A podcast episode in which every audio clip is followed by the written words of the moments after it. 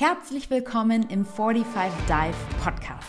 Ich bin Celine und treffe einmal im Monat Vordenker aus der Wirtschaft, Politik und Wissenschaft, um ihr Mindset zu ergründen und mit ihnen über Zukunftstrends zu sprechen. Von den Vordenkern bei 45 Dive können wir alle unheimlich viel lernen. Deshalb möchte ich all das aus ihnen herausbekommen. Was treibt sie an? Wie sind sie dahin gekommen, wo sie heute stehen? Wie sehen sie unsere Zukunft? Herzlich willkommen zu einer neuen Folge von 45 Dive. 45 Minuten Deep Dive in die Köpfe von echten Vordenkern. Aus der Wirtschaft, aus der Politik, aus der Gesellschaft. Und heute haben wir wieder einen ganz, ganz besonderen Gast für euch mit am Start. Aber dazu jetzt gleich mehr. Vorher will ich euch noch darauf hinweisen, dass wenn ihr mal eine Folge verpassen solltet, und da war ja schon ziemlich äh, nices Zeug mit dabei, mit der Miriam Wohlfahrt, Anders Inset war da, Tristan war da. Es waren so viele coole Leute schon hier im Studio. Wenn ihr mal was verpasst habt, dann könnt ihr jederzeit unter www.futurefair.de slash 45dive die Folgen auch noch im Nachhinein on demand streamen. Also ähm, loggt euch da gerne ein, meldet euch da an, da kommt ihr auf einen digitalen Campus, eine ganze digitale Welt und findet da dann eben auch unser Studio mit den Folgen. So, aber jetzt äh, zu unserem ganz besonderen Gast, einem Gast, der die deutsche Medienlandschaft maßgeblich mit geprägt hat. Ähm, er war 15 Jahre lang, unglaubliche 15 Jahre lang, Chefredakteur bei der Bild, war davor Chefredakteur bei der Welt am Sonntag und ist mittlerweile Gründer und Gesellschafter vom Deutschen Zukunftsfonds und von einer, man kann vielleicht umfassen mit PR-Agentur, das, was dieses Unternehmen macht. Das heißt nämlich Story Machine, also auch nochmal ein weiteres Unternehmen gegründet und er ist, sage und schreibe, Trauzeuge von Helmut Kohl gewesen. An dieser Stelle herzlich willkommen, Kai Diekmann. Schön, dass du da bist. Vielen Dank für die Einladung, Celine. Freue mich sehr auf das Gespräch und wir haben jetzt in den nächsten 45 Minuten tatsächlich einiges vor. Und zwar werden wir uns widmen der Geschichte. Also was hast du so gemacht? Wie ist deine eigene Geschichte, die du geschrieben hast mit den vielen Menschen, die du getroffen hast? Und damit komme ich schon zum zweiten Punkt. Es geht natürlich um dein Netzwerk. Es geht aber auch um deine Rolle im Uber Public Advisory Board. Was machst du da? Wie sieht die Arbeit da aus? Und natürlich um die Zukunft der Medienlandschaft. Was sonst sollte man also eine Person wie dich fragen? Wo geht es hin, zum Beispiel mit der Zeitung? Und ich würde sagen, wir stürzen uns direkt rein mit der ersten Frage. Und wahrscheinlich hätte dich jeder andere jetzt gefragt, Kai, wie wird man denn eigentlich Chefredakteur bei der Bild? Ich frage dich stattdessen lieber, wie wird man Trauzeuge von Helmut Kohl? Okay, das ist ja gleich mitten rein. ähm, ähm, ich weiß jetzt nicht, ob die 45 Minuten für diese ganze Geschichte ähm, ausreichen. Ich kenne Helmut Kohl ähm, schon urlange. Ich habe ihn kennengelernt, da war ich noch Schülerzeitungsredakteur in Bielefeld, habe dort eine Schülerzeitung gemacht, Passepartout. Mhm. Und ähm, da haben wir dann auch ein Interview mit Helmut Kohl gemacht äh, im Sommer 82. Da war er noch nicht mal Bundeskanzler. Ja. Ein halbes Jahr später ist er dann ja äh, zum Bundeskanzler gewählt worden. Da habe ich das erste Interview mit ihm gemacht, habe ihn damals noch in der damaligen Bundeshauptstadt Bonn äh, besucht und ähm, das war der Erstkontakt. Äh, Krass, mit 16. Mit 16, aber ähm, da hat er sich nicht überlegt, dass ist, dieser junge Mann wird später mal mhm. mein Trauzeuge, sondern ähm, da mussten noch einen, äh, zwei Jahrzehnte, drei Jahrzehnte ja. vergehen, ähm, bis es soweit äh, war. Ich bin ihm dann wieder begegnet als äh, junger Volontär. Ähm, da habe mhm. ich ein Interview mit ihm gemacht nach dem berühmten ähm, ähm, Goebbels-Gorbatschow-Vergleich. Äh, mhm. Da bin ich einfach in sein Auto gesprungen.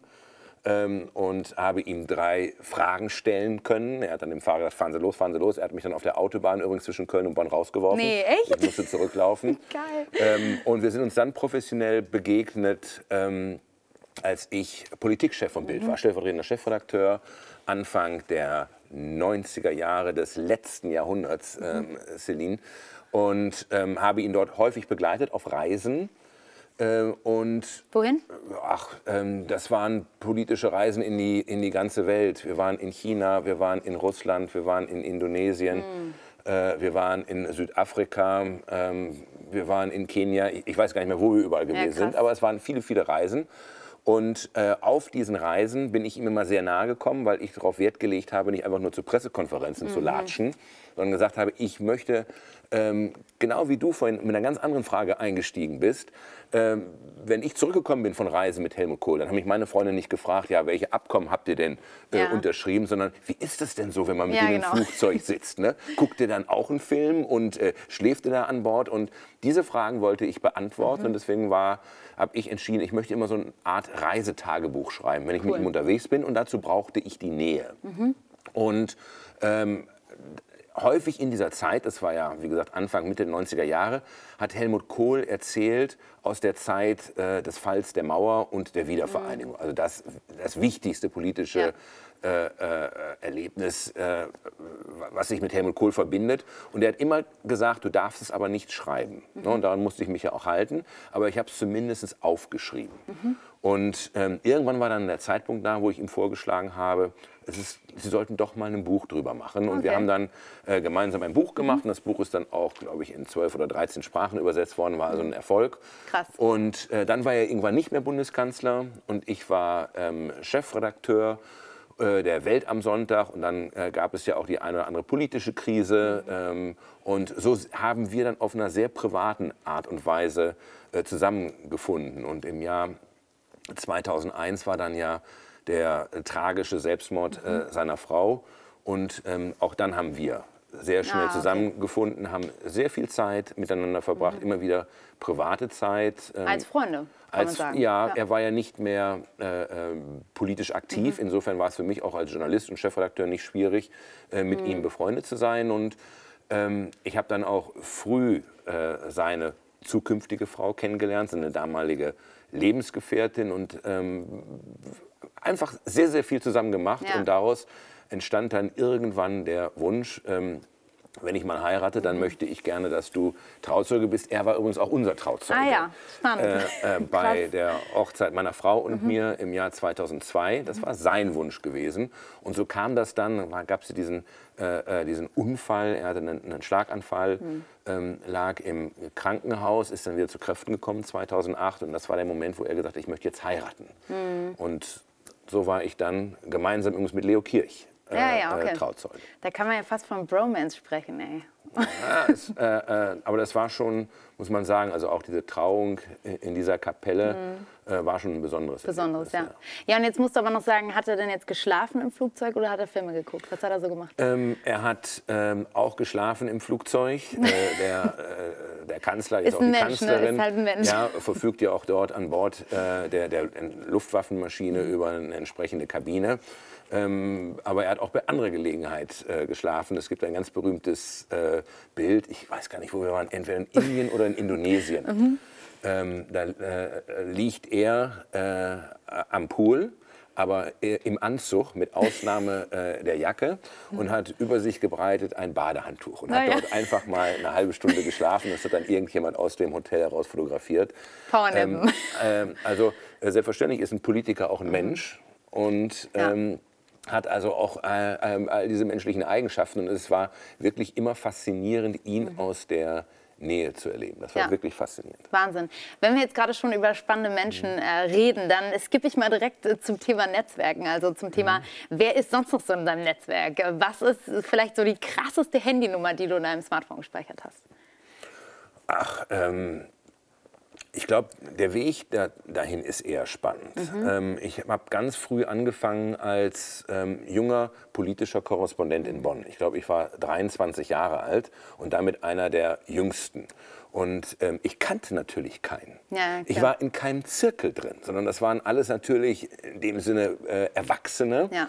äh, die auf Augenhöhe mit Staatssekretären, Abgeordneten und Ministern umgingen. Und ähm, da war dann so ein Hansel und zu der Zeit, ich war gerade aus New York zurückgekommen, war äh, äh, Korrespondent in New York gewesen, trug auch noch einen, einen Pferdeschwanz. Also ähm, das passte so in das beschauliche Bonn überhaupt nicht. Und äh, dann habe ich mir schlicht und ergreifend vorgenommen, dass ich jeden Tag auf eine Veranstaltung gehe, jeden krass. Tag mich zwinge, auf irgendeine Veranstaltung, die es ja in der Bundeshauptstadt damals gab und heute auch in Berlin gibt, und einfach mich zwinge, dass ich drei bis fünf Visitenkarten mit nach Hause nehme. Ja. Egal wie, weil das ist ja eigentlich äh, ähm, dieser Moment, wo du dich immer überwinden musst. Du gehst auf eine Veranstaltung und kennst keinen. Ja, ja, und dann absolut, jemanden 100%. anzusprechen, sich irgendwo dazuzustellen und äh, dort ins Gespräch zu kommen. Und das habe ich, das war anstrengend. Ja. Aber das habe ich wirklich konsequent gemacht. Ja. Und so ist dann irgendwann äh, ein Netzwerk entstanden. Und wenn du dann ganz einfach über Jahrzehnte politischer äh, Korrespondent bist, politischer äh, Redakteur, ähm, dann lernst du eben auch junge Assistenten von Abgeordneten mhm. kennen, die so alt sind wie du, ja. äh, die du das erste Mal auf einer Party getroffen hast, mit denen du das zweite Mal dann irgendwie mal essen gehst und das dritte Mal wird dann irgendwas vereinbart, ein Gespräch oder sonst irgendwas. Mhm. Und 20 Jahre später bist du stellvertretender Chefredakteur oder Chefredakteur mhm. und die sind Abgeordneter, Staatssekretär ja, oder selbst ja, genau. Minister. und insofern ist das natürlich auch immer eine Frage mhm. ähm, des Lebensalters, dass du mhm. da dann über ein entsprechendes ja. Netzwerk irgendwann verfügst. Ja, total. Aber ich äh, kann mich da total hineinversetzen, weil tatsächlich war das auch in meinem Studium noch so. Da habe ich mir das mhm. nämlich auch, also nicht jeden Tag auf eine Veranstaltung, aber wenn ich irgendwo war, habe ich mir auch immer vorgenommen, du lernst die Leute jetzt kennen, du kommst mit denen in Kontakt. Und äh, da ist auch so eine Story dabei, wo sich das echt ausgezahlt hat. Da war ein Speaker auf so einem Event, es ging um Social Media und der hat äh, damals bei Sport 1 eben, war Herr Head of Social Media und ich dachte so, oh, okay, ich habe da eine Idee, was ich mit dem machen könnte und ihn fragen könnte. Und ich weiß noch genau, es war so eine Runde, so nur Männer, einer schlauer als der andere und ich war irgendwie mitten im äh, Studium und dachte so, oh, wie quetsche ich mich da jetzt rein? Aber da muss man echt den Schweinehund in sich überwinden und da einfach reingerätschen ja. und sagen, hey, jetzt habe ich mal eine Frage. Wir reden ja heute also. häufig davon, leaving your comfort zone. Mhm. Ne? Und äh, sich so auf einer Veranstaltung zu verhalten, ist leaving your comfort zone. Absolut. Weil es natürlich viel einfacher ist, irgendwo am Rande zu stehen mhm. mit einem äh, Weinglas in der Hand ja. und das alles in Ruhe zu äh, äh beobachten. Mhm. Aber so kommst du nicht weiter. Absolut. Ähm, es, Zumal es ja auch dort nicht die Techniken gibt, wie ich sie jetzt zum Beispiel häufig auf internationalen Konferenzen kennenlerne. Ähm, ich war auf einem Treffen vor zwei Jahren in ähm, äh, in den, waren wir in den USA oder waren wir in Irland? Ich weiß nicht mehr so genau.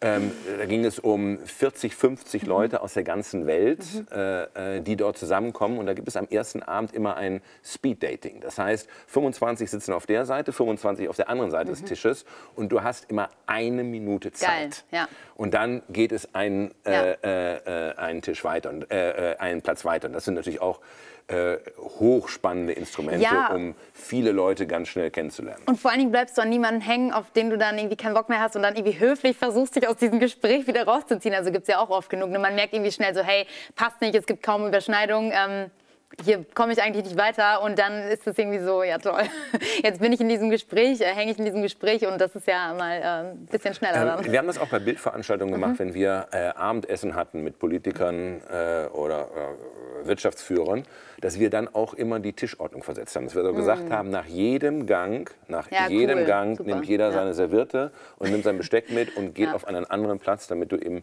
möglichst viele Leute äh, kennenlernst. Und du hast dich halt aber auch getraut, dann einfach mal in so ein Taxi zu springen, ne? mit dem Risiko auf der Autobahn irgendwie ausgesetzt zu werden. Glaubst du, das hat dich irgendwie auch dahin geführt, wo du ja dann äh, sehr früh gelandet bist? Mit 26, glaube ich, warst du Chefredakteur von der Bild-Zeitung. Also Stellvertretender Chefredakteur von Bild. Aber super krass. Ne? Also wer schafft das so schnell in so jungen Jahren dahin? Ähm, mhm. War das so ein bisschen auch dieser Mut, einfach da vorzupreschen und sowas einfach mal an sich zu reißen, so ein Interview? Also, ähm, es war natürlich kein Taxi, sondern der Bundeskanzler fährt in der gepanzerten ah, äh, Limousine. und ähm, ich stand da einfach drum und er kam nicht weg und deswegen hat er dann irgendwann zu seinem Fahrer ja. gesagt, lass den rein, lass den rein. Mhm.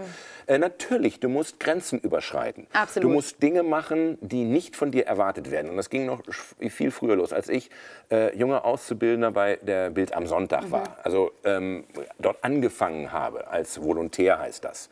Das ist die journalistische Ausbildung, die zwei Jahre geht, heißt Volontariat.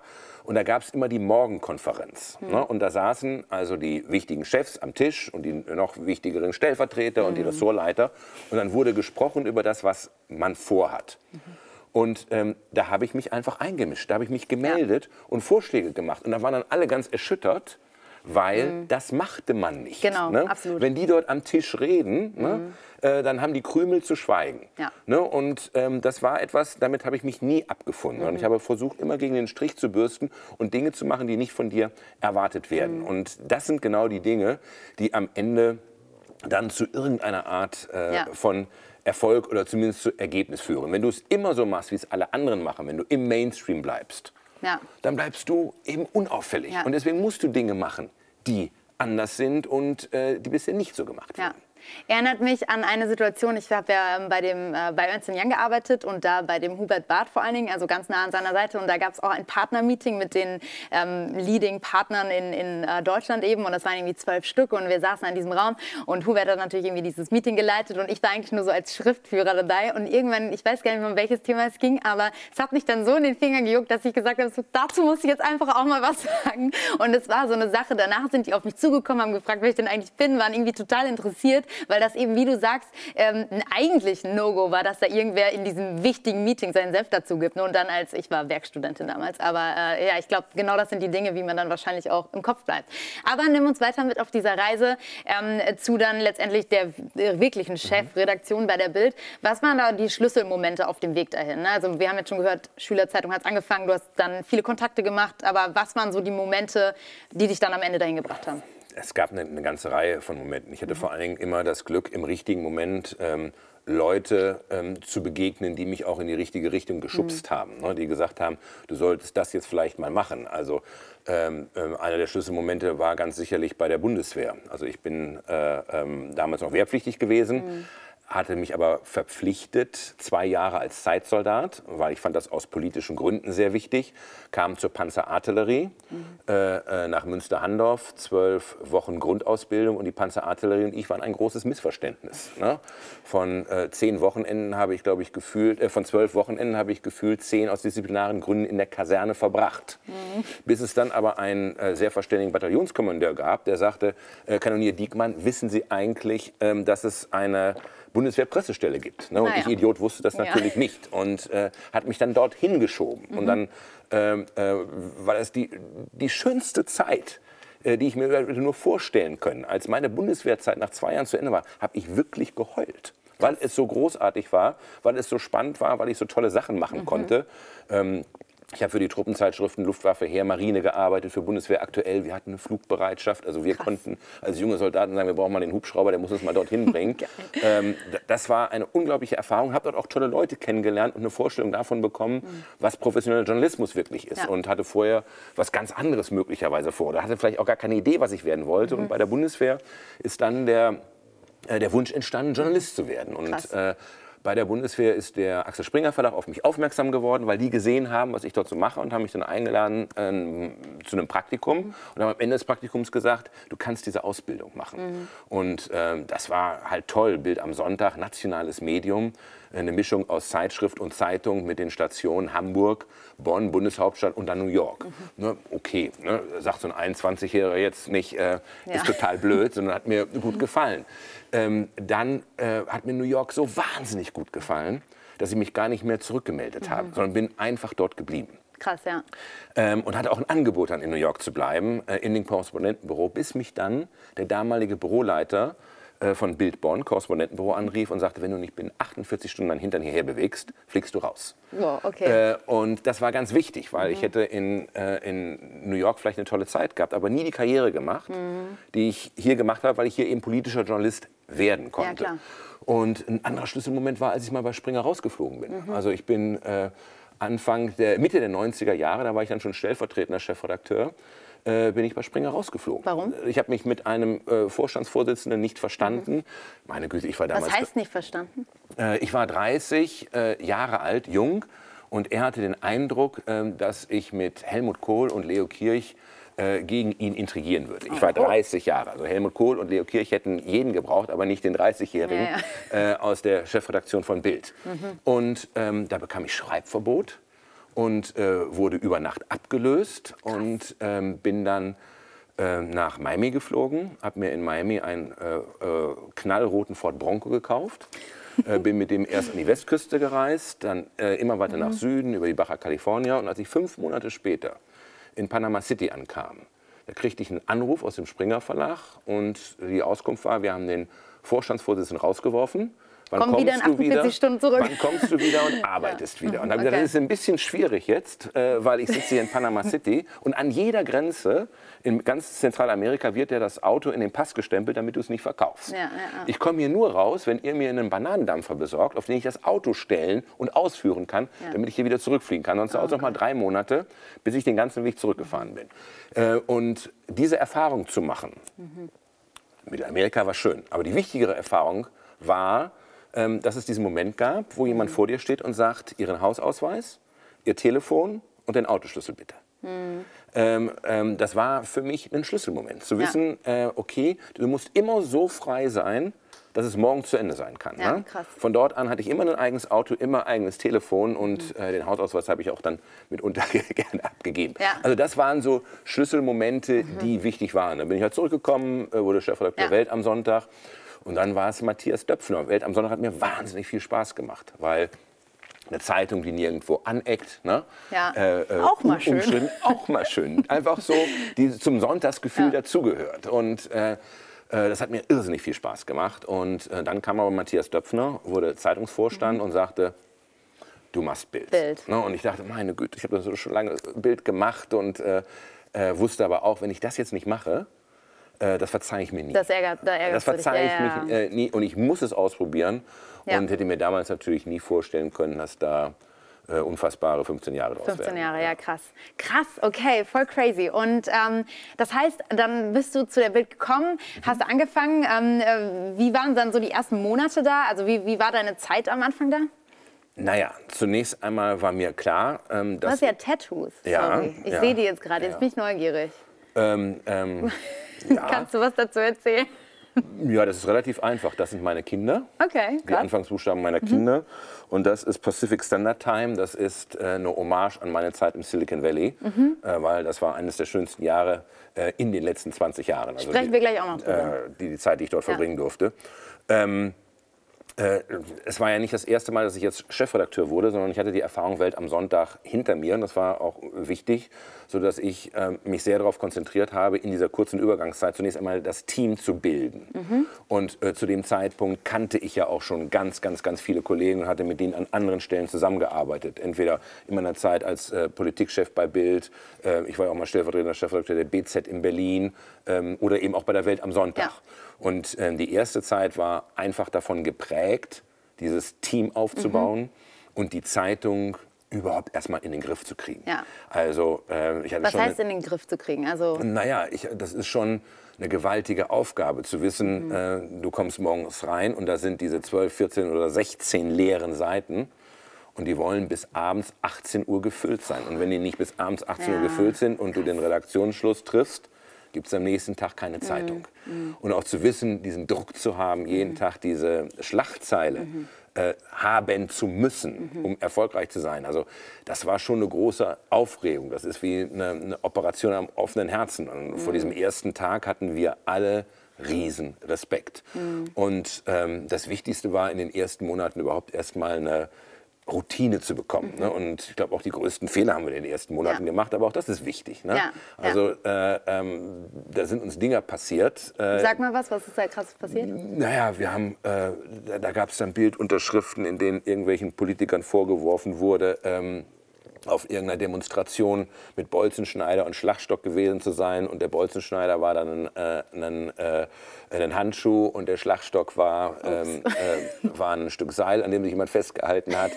Und äh, man konnte dann auch intern erklären, warum das so passiert ist, mhm. weil Fotos dreimal hin und her kopiert worden sind mhm. und dann irgendjemand einen Blindtext reingeschrieben hatte. Ne? Und dieser Blindtext dann aber übernommen. Also, und keiner hat es mehr gemerkt. Der ähm, das war ein. Äh, trotzdem Katastrophe, ne? Trotzdem Katastrophe. trotzdem Katastrophe. Das Abenteuerbild hätte in den ersten vier Wochen ja. auch schon wieder vorbei sein ja, können. Okay, ja, okay, krass. Ja. Was äh, war vielleicht so eine der, der krassesten Stories auch in der Zeit, also wo du vielleicht so kurz äh, mal selber einen Herzstillstand hattest? Bist und du sagtest, shit, aus der Nummer kommen wir nicht mehr raus? Also was waren da so krasse Stories? Also ich, ich glaube, einer der Tage, den ich nie vergessen werde, mhm. ist natürlich ähm, 9-11. Äh, ne? Mhm. Also der Tag, äh, an dem die äh, Flugzeuge in das World Trade Center mhm. äh, in New York geflogen sind. Das werde ich äh, nicht vergessen, wie ich dort oben in meinem Büro saß und ich dann einen Anruf kriegte, ähm, bitte mach mal den Fernseher an. Da ist mhm. gerade irgendwas in New York los. Ne? Es war ja, ja. Äh, 9 Uhr irgendwas oder kurz vor 9, das heißt, mhm. es war bei uns zwischen 14 und 15 Uhr. Ja. Und wir saßen gerade oben, hatten gerade die erste Schlagzeilenkonferenz hinter uns und äh, waren mit der Redaktion noch in Hamburg. Und äh, wenige Minuten später dann das zweite Flugzeug mhm. und dann war klar, da ist irgendwas los. Mhm. Und dann weiß ich noch, habe ich immer meinen Nachrichtenchef angerufen, wirklich guten Freund von mir, Und äh, die ähm, Sekretärin sagte, der ist beim Friseur. Ich sagte, bitte ruf ihn an. Und sagt, er legt immer auf. Und dann habe ich ihn angerufen und hat er auch wieder aufgelegt. Gott, ja. äh, wird auch das nicht vergessen. Mhm. Äh, wird er auch nicht vergessen, dass du in einer solchen Situation ähm, ähm, äh, dort bist. Ähm, ist mir übrigens damals passiert äh, beim Fall der Mauer. Mhm. Äh, als die Mauer gefallen ist, 89, am 9. November, war ich am falschesten Ort der Welt. Wo denn? In Moskau. Oh. Und in, es gab damals keine Handys, mhm. es gab keine Telefonate und es gab auch nicht irgendein Live-Fernsehen. Und ich habe drei Tage in Moskau nicht mitbekommen, dass in Deutschland die Mauer gefallen ist. Was dann schon schwierig ist, wenn du ja, Journalist ja. bist. Und ich weiß noch, wie ich dann in irgendeiner Devisenbar saß. Und da lief dann doch ein Fernseher CNN und ich sah Leute auf der Mauer wow, tanzen. Yeah. dachte, was ist denn da passiert? Ja. Oh Gott, und krass, ähm, also das passiert, dass du ja. manchmal zur falschen Zeit am falschen Ort bist. Aber das war so ein Tag. Mhm, mhm den vergisst du nicht. Ne? Mhm. Wenn du mhm. dich dann zusammensetzt mit dem Team und versuchst, retrospektiv wissen wir alle, das war äh, ein, ein, Ereignis, was den Weltenlauf geändert hat, aber in der Sekunde kriegst du nur mit, was ist da los? Da waren die auch nicht zusammengestürzt, sondern da waren Flugzeuge, wir wussten nicht mal, war es ein Sportflugzeug oder sonst irgendwas. Äh, dann die Live-Bilder, wenn dann als irgendjemand gesehen hat, da springen Menschen raus aus den Türmen mhm. und du dann begreifst langsam, was ist, wenn du dann mhm. hörst, oh Gott, es gibt einen Angriff auf Washington, mhm. äh, das abgestürzte Flugzeug, äh, ich mhm. glaube in Jersey. Du dann das Team zusammenholst und weißt, das ist, das ist eine Once-in-a-Lifetime-Ausgabe, die du jetzt gestalten musst. Ja, bis 18 Uhr. Bis 18 Uhr. Und dann auf einmal sich Leute aus dem ganzen Haus melden, die zum Beispiel bei Programmzeitschriften tätig sind. Wir haben auch die Hör zugemacht ja. oder die bei Bild der Frau sind, damit nichts zu tun hatten und gesagt haben, wir sind hier, was können wir tun? Mhm. Ne? Also was können ja, wir tun? Ja, und auf einmal Gott, ja. alle dort stehen und sagen, wie kriegen wir jetzt das mhm. in den Griff, dass mhm. wir morgen das berichten, mhm. was die Menschen jetzt wissen müssen. Das sind äh, einmalige Tage, Krass, die du nicht planen kannst. Aber dann gibt es natürlich auch Sachen, die kannst du planen. Wir haben dann lange überlegt, was machen wir denn äh, äh, zum äh, 10., was der 10. Jahrestag? Ja, das war der 10. Jahrestag von 9-11. Das muss auch wieder eine besondere Ausgabe sein. Das ist was ganz, ganz, ganz Wichtiges. Und dann haben wir entschieden, lass uns die Ausgabe von New York ausmachen. Krass. Wir gehen mit dem Team, wir gehen mit 120 Leuten. Mit 120 Leuten? Mit 120 Leuten nach Manhattan. Okay. Äh, äh, mieten uns dort ein und machen eine Ausgabe aus New York. Ne? Das sind natürlich auch ja. dann tolle Erlebnisse, die du aber ein Stück weit äh, dann auch planen kannst, ja, wo du am Ende auch nicht weißt, mhm. funktioniert das? Ja. Sind wir in Time? Äh, mit dem Zeitunterschied und so weiter kriegen wir das alles hin. Äh, aber auch das hat funktioniert. Also Bild ist eine faszinierende Aufgabe, weil eben die Bildzeitung jede Form von Journalismus zulässt und mhm. äh, du deine Kreativität in jeder Form ausleben kannst. Ja, Wahnsinn. Okay, also das war wahrscheinlich auch so mit der Grund, weshalb du da hingegangen bist. Ne? Also auf der einen Seite dieses, ich werde es bereuen, wenn ich es nicht mache, das ist irgendwie auch eine Königsdisziplin. Auf der anderen Seite dieses, du kannst es, alle Formate da machen. Ja, es ist eine faszinierende Marke. Ja, es ja. ist eine ähm, sehr laute Marke. Mhm. Es ist eine Marke mit einer unglaublichen... Polarisierst äh, du gerne? Ähm, ja, ich bin schon früher ungern irgendeine Auseinandersetzung aus dem Weg gegangen. Ja. Also ähm, die Marke eine gute Art und Weise, das auszudrücken. Ja, wir haben auch zueinander gepasst. Ja. Ne? Und ja. äh, ich sage auch immer, meine Güte, äh, darfst auch nicht empfindlich sein, ja. äh, wenn du Chefredakteur vom Bild bist. Also wenn du den Wunsch hast, der beliebteste Journalist des Landes zu sein, dann bist du in der Position des Chefredakteurs von Bildes äh, sicherlich falsch. Nur wie Helmut Kohl es immer gesagt hat, ähm, der Hahn auf dem Turm dem Kirchturm, der wird von jedem Wind angeweht. Ja, das total. gehört dazu. Und wir mein, waren ja auch Papa, nie ja. Äh, äh, ähm, zimperlich ja. äh, darin, wenn es darum ging, auszuteilen. Mhm. Ne? Sondern wir waren natürlich auch ungerecht. Ne? Und Schlagzeilen heißen auch deshalb Schlagzeilen, weil sie von den Betroffenen zu Recht mitunter als Schläge empfunden mhm. werden. Aber mhm. deswegen darf man umgekehrt nicht empfindlich sein, wenn man dann auch einstecken muss. Ja, mein Papa sagt immer, äh, Celine, äh, wenn eine Motte ins Licht fliegt, kriegt die auch mal eine Klatsche. Insofern äh, gewöhn dich dran. wenn du das machen willst, dann äh, sei dir bewusst, dass es solche Rückschläge mal gibt. Ähm, aber vielleicht noch ein ähm, Stichwort zu deinem Netzwerk. Also du hast ja ein unheimlich großes, wertvolles Netzwerk aus ganz vielen bekannten Persönlichkeiten. Helmut Kohl ist, glaube ich, nur eine Figur daraus. Ähm, wie hast du diese Balance gehalten zwischen eben Schlagzeilen über genau diese krassen Persönlichkeiten zu schreiben mhm. und trotzdem am Ende auch nach deiner Zeit irgendwie noch ein Beratungsmandat oder so von denen zu kriegen? Also wie hast du das geschafft, mit denen irgendwie noch befreundet zu sein? Also ähm, zunächst einmal ist das natürlich immer schwierig, wenn du mit jemandem befreundet bist, was du gar nicht mhm. vermeiden kannst und äh, derjenige kommt dann in die Schlagzeilen. Ne? Ja. Ähm, aber dann kannst du denjenigen nicht anders behandeln als andere Richtig. auch. Und ja. äh, äh, jemand, der ein Profi ist, der versteht das eben auch. Ne? Und ähm, das ist ganz egal, ob das ein Dieter Bohlen ist oder ein Kathi Guttenberg. Das waren halt wirklich, mhm. waren und sind persönliche Freunde. Ähm, trotzdem ähm, war da immer nicht nur eitel Sonnenschein. Ja, auch zwischen uns nicht nur immer eitel Sonnenschein, sondern da gab es auch mal Phasen, wo man sich gestritten hat mhm. oder wo es laut geworden ist. Aber ähm, das gehört einfach dann zu einer professionellen Auseinandersetzung ähm, dazu. Mhm. Ähm, das ist wie mit jeder Aufgabe, wie mit jedem Amt, äh, was mit einer gewissen ja, Verantwortung, Macht mhm. äh, äh, versehen ist, ist es eine Aufgabe auf Zeit. Ja. Und man darf das nie verwechseln, dass das etwas mit einem selber zu tun hat. Mhm. Und wenn das vorbei ist, dann ist das auch vorbei. Und wenn du dich nur darüber definiert hast, dann hast du ein Problem. Mhm. Und ähm, da trennt sich dann auch schnell der, äh, Spreu vom Weizen, wenn du dann diese Aufgabe nicht mehr hast. Ne? Was sind jetzt eigentlich die, die ähm, Freundschaften, die wirklich Freundschaften waren und was war nur interessensgeleitet. Aber auch das finde ich völlig legitim, ja. ähm, dass, dass man sich um ein Verhältnis zur Bildchefredaktion bemüht, wenn man beispielsweise den Zugang zur Öffentlichkeit braucht und ähm, sich da um ein freundschaftliches Verhältnis bemüht, was dann eben auch nicht mehr trägt, wenn die handelnden Personen nicht mehr da ja. sind. Ja, krass. Ähm, wie bist du dann über dein Netzwerk auch an diese Rolle gekommen, ähm, Teil des Public Advisory Boards bei Uber zu sein? Also das, da, bis dahin hat ja dann letztendlich auch dein Netzwerk gereicht. War das irgendwie so ein Überbleibsel noch aus dieser Zeit, als du auch in, im Silicon Valley warst? Das hat äh? damit ehrlicherweise zu tun. Ja, und jetzt okay. weniger mit der, der, der Rolle als äh, äh Bild-Chefredakteur, sondern ich habe ja dieses eine Jahr im Silicon Valley mhm. zubringen dürfen, in äh, Palo Alto und ähm, habe dort eine Sache gesehen, die, die offensichtlich waren. Also zunächst einmal für all diese großen Plattformen, ganz egal, ob das Facebook ist, ob das Google ist, ob das Uber ist, ob das Airbnb ist, äh, ist zunächst einmal der Heimatmarkt, der amerikanische Markt, den zu erobern, äh, der wichtigste Markt. Das ist nicht so schwierig, ne, weil es ist eine, eine einheitliche Sprache, es ist ein Kulturraum.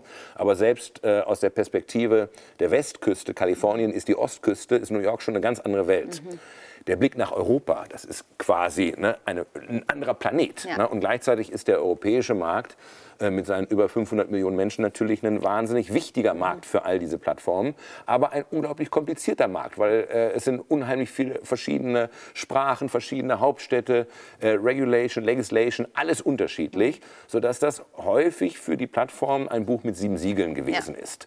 Äh, gleichzeitig ist die Perspektive, die europäische Perspektive auf die amerikanischen Plattformen, das sind die Cowboys aus dem äh, Westen, die wollen hier alles kaputt machen. Ja, ja, ja. Beides stimmt eben äh, in dieser äh, absoluten Form nicht. Und äh, ich war immer davon überzeugt, was wichtig ist, ein Stück weit kulturelle Übersetzungsarbeit zu liefern. Mhm. Also den Plattformen zu erklären, ne, dass es ein paar Regeln gibt, nach denen wir in Europa spielen. Ne, mhm. Äh, und dass man die auch einhalten muss und auf der anderen Seite äh, ähm, auch den Europäern zu erklären, dass da einfach neue ähm, Geschäftsmodelle vor der Tür stehen und es uns auf Dauer nicht gelingen wird, unsere überkommenen Geschäftsmodelle zu schützen, indem wir einfach nur sagen, verbieten wir per Gesetz. Ja. Und ähm, so gab es dann, so gab es und gibt es halt dann immer wieder auch Unternehmen aus dem Silicon Valley, die auf mich zugekommen sind und gesagt haben, sag mal, kannst du uns ein Stück weit darin unterstützen, äh, dort die richtigen Schritte mhm zu gehen. Ne? Okay. Dazu gehört beispielsweise, dass das Uber vor vielen, vielen Jahren den Angang hatte, da gibt es, das kennst ja die alte Regel, make it or break it, ähm, ähm, einfach sich hier um Regeln nicht geschert haben. Ja, ja äh, total. Und Glaubst du, ähm, deswegen eine, eine einstweilige Verfügung bekommen mhm. haben und die einstweilige Verfügung war ihnen egal. Ja, so, das war nicht der Weg, wie du in den Markt kommst, sondern du kommst in den Markt, indem du äh, eben auf der einen Seite versuchst, den Markt zu verändern, Ne? Also ich sag mal, in Zeiten von GPS macht halt eine Ortskundeprüfung für Taxifahrer nicht mehr so richtig viel nee, Sinn. Klar. Mhm. Das mal zu erklären und auch dem Gesetzgeber zu erklären, dass das einfach schwachsinnig ist. Ne? Ja. Ähm, äh, äh, es gibt auch keine Bestandsgarantien für Postkutschen, es gab keine Bestandsgarantien für die Zeitung äh, äh aus Papier. Äh, dort auf Veränderungen zu drängen, um neue Geschäftsmodelle zu ermöglichen, aber das im Rahmen unserer Gesetzgebung und im mhm. Rahmen unserer Vorstellung davon, wie wir Arbeit organisieren wollen. Ne? Mhm. Stichwort Geek Economy, ja, ja, äh, Economy ne? dass zum Beispiel Arbeitnehmer hier bei uns bestimmte Rechte haben. Mhm. Und ähm, deswegen glaube ich, geht beispielsweise eine Plattform von Uber heute den richtigen Weg, ne? weil sie eben Stück weit versuchen, in den Markt zu kommen und sich an die Regeln zu halten, die hier äh, ja. in Europa gelten. Und das gilt inzwischen auch für Google, das gilt für Facebook. Da gibt es mhm. eben ganz andere Bemühungen mhm. äh, als vielleicht noch vor 10, 15 Jahren, wo ja. man einfach gesagt hat, man ist jetzt hier und, und, der Rest interessiert uns nicht. Ja, total. Und ähm, denkst du denn grundsätzlich überhaupt, dass ein, ein Uber sich hier so ausweiten kann oder hier so expandieren kann, wie es in Amerika der Fall ist, aufgrund dieses eng geschnürten regulatorischen Korsetts und daran angeschlossen die Frage, ähm, hältst du denn grundsätzlich diese Taxi-Lobby, die da entstanden ist oder die, die es gibt und die sehr stark ist, hältst du das für richtig, die so zu schützen? Oder sagst du, ey, ist einfach in der Form überholt, kann es noch geben, kann koexistieren, aber man darf so ein Uber nicht so einschränken? Wie siehst du das persönlich? Also, ähm, ich bin fest davon überzeugt, dass alles, was digitalisiert werden kann, wird auch digitalisiert. Und äh, viele der ähm, neuen Plattformen machen es ja vor allem für den Kunden, um so mhm. vieles einfacher und bequemer. Also ähm, äh, ich liebe es, in ein Uber zu steigen, egal irgendwo auf der Welt, und äh, äh, bargeldlos bezahlen zu können, vorher zu wissen, äh, was es kostet und auch eine gewisse Sicherheit zu haben, ne? dass ich weiß, wo ich lang fahre und dass das auch andere nachverfolgen mhm. können im Zweifelsfall, äh, wo ich gewesen bin. Weißt du, wenn du in ähm, Ländern wie in Nigeria bist, in, in Lagos, ne? dann steigst du halt nicht in irgendein äh, ähm, äh, Taxi ein. Ne? Und ähm, selbst in der Türkei, in Istanbul, habe ich mich im Uber mhm. immer ein Stück wohler gefühlt, als wenn ich in irgendein Taxi mhm. einsteige. Mhm. Und insofern bin ich fest davon überzeugt, dass diese Geschäftsmodelle nicht aufzuhalten sind. Ne? Ja. Warum soll ich heute noch eine Schallplatte kaufen und eine Musikkassette, wenn ich äh, Musik zu jedem Ort, zu jedem Zeitpunkt über mein Handy hören kann? Ich brauche ja. den physischen Besitz nicht mehr. Ich brauche heute nicht mehr zwingend ein Auto. Und, also auch äh, nicht äh, mein, schützenswürdig, das Taxi. Und wenn ich dann dort sitze in irgendwelchen Taxen, dann frage ich, kann ich dann auch mit Karte äh, bezahlen und dann müssen die erstmal gucken und das Gerät und dann da, oh meine Güte. Und insofern glaube ich, wird am Ende der, äh, der Kundenwunsch, der Konsumentenwunsch äh, so mhm. übermächtig sein, dass sich diese Geschäftsmodelle durchsetzen werden. Mhm. Wir brauchen Regeln. Ich glaube ganz sicher, dass wir Regeln brauchen, wie wir mit Daten umgehen, mit vielen anderen Dingen auch, mit Arbeitnehmerrechten. Mhm. Ähm, aber wir werden unsere bisherigen Geschäftsmodelle, die vielfach irgendwelchen äh, äh, Systematiken aus dem letzten Jahrhundert folgen, ne? nicht in das 21. Jahrhundert retten können und retten wollen. Okay, ja. Ja. Was ist dann dein Job konkreter? Also ich glaube, es geht eben vor allen Dingen auch um diese Kontakte im politischen Kontext, da Uber zu unterstützen. Was sind das dann so für Kontakte, die du dann für ein Uber zum Beispiel herstellst? Du, es geht ganz konkret darum, ähm, äh, tatsächlich auch die richtigen Argumente zu finden, die richtigen Argumente äh, zu suchen und dann für diese Argumente zu werben. Ne? Mhm. Also ähm, es, es, gab ja jetzt das, das, das große Unterfangen, das Personenbeförderungsgesetz zu reformieren, ne? mhm. ne? weil da sind ganz viele alte Dinge drin, ne, die einfach keinen Sinn mehr machen. Ne? Also es wird zum Beispiel unterschieden zwischen Taxis und Leihwagen. Ne? Ja. Das Taxi darf sich überall hinstellen. Ähm, äh, für Leihwagen gibt es die sogenannte Rückkehrpflicht. Ja, ja, genau. Das heißt, äh, die, haben ihren Betriebsort mhm. irgendwo außerhalb von Köln. Dann dürfen sie eine Fahrt machen, hier innerhalb von Köln, müssen danach aber an den Betriebsort zurück. Leerfahrten, sau viele Leerfahrten. Naja, vor allen Dingen in einer Zeit, in der wir über Nachhaltigkeit sprechen. Mhm. Ne? macht das nun so gar keinen mhm. Sinn. Ne? Und dann ist zum Beispiel, oder war eine Initiative, die ich sehr gut fand, äh, dass wir mal diskutiert haben, ja, okay, Rückkehrpflicht, ne? also wenn es denn sein muss für die Taxifahrer, um die zu mhm. schützen, in Ordnung. Aber was haltet ihr davon im Sinne der Nachhaltigkeit, davon beispielsweise Elektrofahrzeuge auszunehmen ne? mhm. und somit ein Incentive zu schaffen für mhm. Unternehmen, eben nicht mehr auf Verbrennermotoren in den Innenstädten zu setzen, sondern auf Elektromotoren, mhm. die emissionsfrei sind. Ja für solche Argumente zu ah, werben, okay. äh, Verständnis dafür zu finden mhm. und zu erklären, was machen wir dort eigentlich und warum ist, es, warum ist etwas wie Uber sinnvoll, warum kann Uber sinnvoll auch öffentlichen Personennahverkehr ergänzen, das ist eigentlich dann die Arbeit. Okay, alles klar. Das heißt, du findest diese Argumente auch mit und setzt dich dann zum Beispiel auch mit den Vertretern anderer Länder in diesem Advisory Board auseinander? Das, wir, sind, ähm, wir haben angefangen in diesem Advisory Board sehr international mhm. in San Francisco und inzwischen beschränkt sich das tatsächlich äh, äh, auf, die, äh, äh, auf Deutschland, weil wir festgestellt haben, dass die Märkte so extremst unterschiedlich mm. sind. Das ist ja zum Teil schon von Kommune zu Kommune anders. Ja, okay. Dass wir dort äh, international so, so mm. gut wie keinen äh, ah, Erkenntnisgewinn mm. haben, wenn wir an der Stelle zusammenarbeiten, weil die Regeln in Indien, äh, in, äh, in den USA oder eben in Europa komplett unterschiedlich ja. sind. Spannend, ja. Ähm, ich hab, bin drauf gekommen, weil ich nämlich das Interview gesehen habe von dir und dem Uber, ich glaube, der Uber-Gründer war es, und dem äh, Dieter Zetsche auf der NOAA, irgendwie 2016 war es, glaube ich, mhm. habe ich noch gesehen. Ähm, weißt du, was der Zetsche mittlerweile eigentlich macht? Äh, Dieter Zetsche ist Aufsichtsratsvorsitzender äh, der TUI, glaube ich, äh, äh, inzwischen. Und sonst so? Ähm, du, und sonst so geht es ihm ähm, hoffentlich gut. Ich meine, äh, ähm, der steht ja auch für, für eine beeindruckende Ära, aber ja auch für eine Ära, ähm, die jetzt zu Ende geht. Also wenn wir über Digitalisierung äh, reden, dann äh, sind es im Moment unsere Schlüsselindustrien das ist die Autoindustrie. Ne? Also nichts können wir Deutschen in den Augen der Welt besser als äh, Autos bauen. Ne? Keiner biegt das äh, Blech schöner und keiner baut äh, äh interessantere Verbrennungsmotoren. Mhm. Nur auch das ist offensichtlich ein Geschäftsmodell des letzten Jahrhunderts und deswegen kommt es jetzt darauf an zu sagen, wie transformieren wir hier unsere Klar. Schlüsselindustrien. Ja. Denkst du aber, Aufsichtsratmandat, TUI, denkst du, der hat so viel Zeit, dass er hier mal herkommen könnte?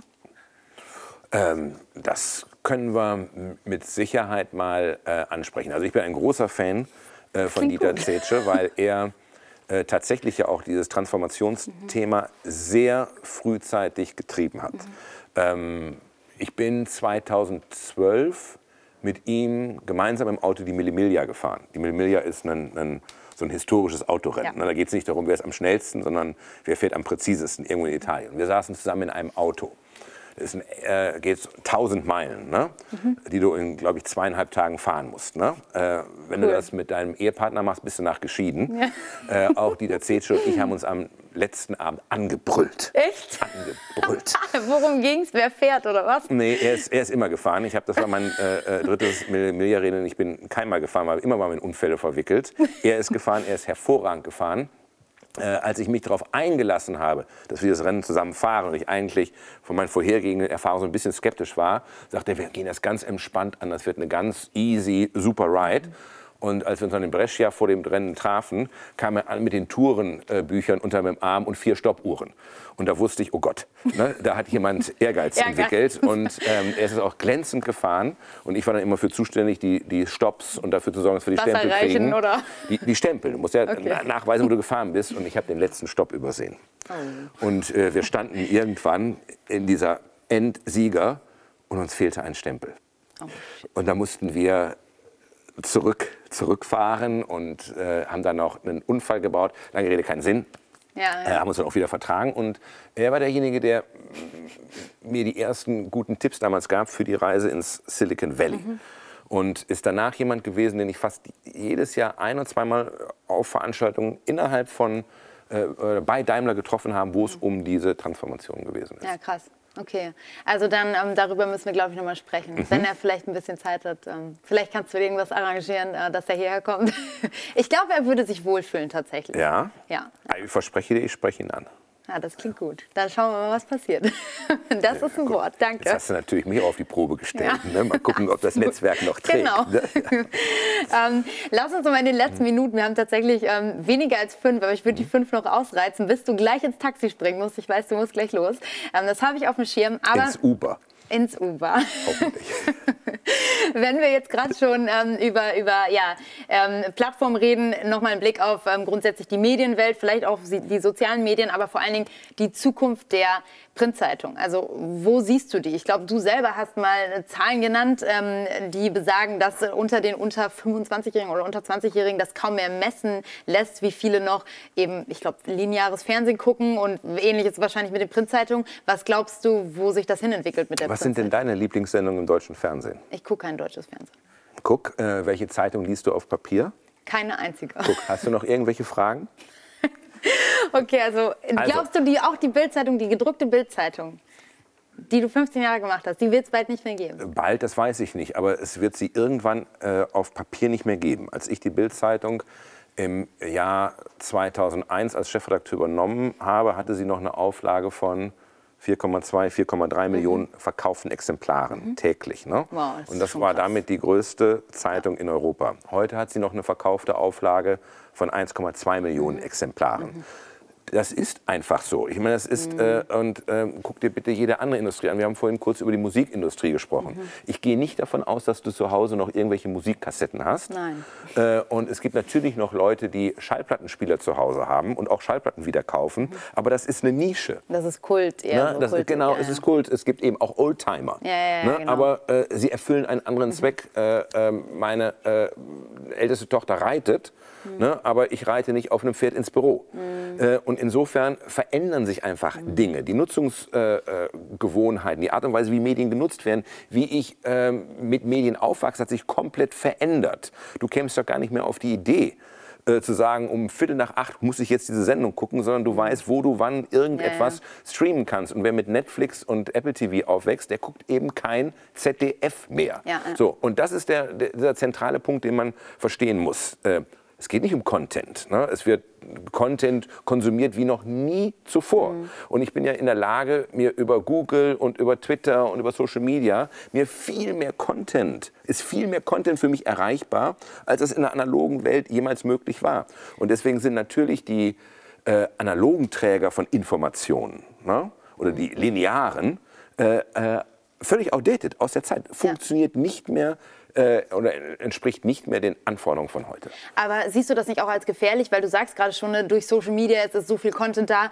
und äh, das bedeutet aber, wenn Leute anfangen, sich über Social Media zu informieren, über äh, Geschehnisse in der Welt, kann das ja auch verdammt gefährlich sein. Also wie schaffen wir es dann, wenn es eben auch dieses lineare, analoge nicht mehr gibt, was ja auch definitiv aber für Qualitätsjournalismus stand, wie schaffen wir es dann, diesen Qualitätsjournalismus zu halten und äh, Leute immer noch dazu zu bewegen, die richtigen Quellen aufzusuchen?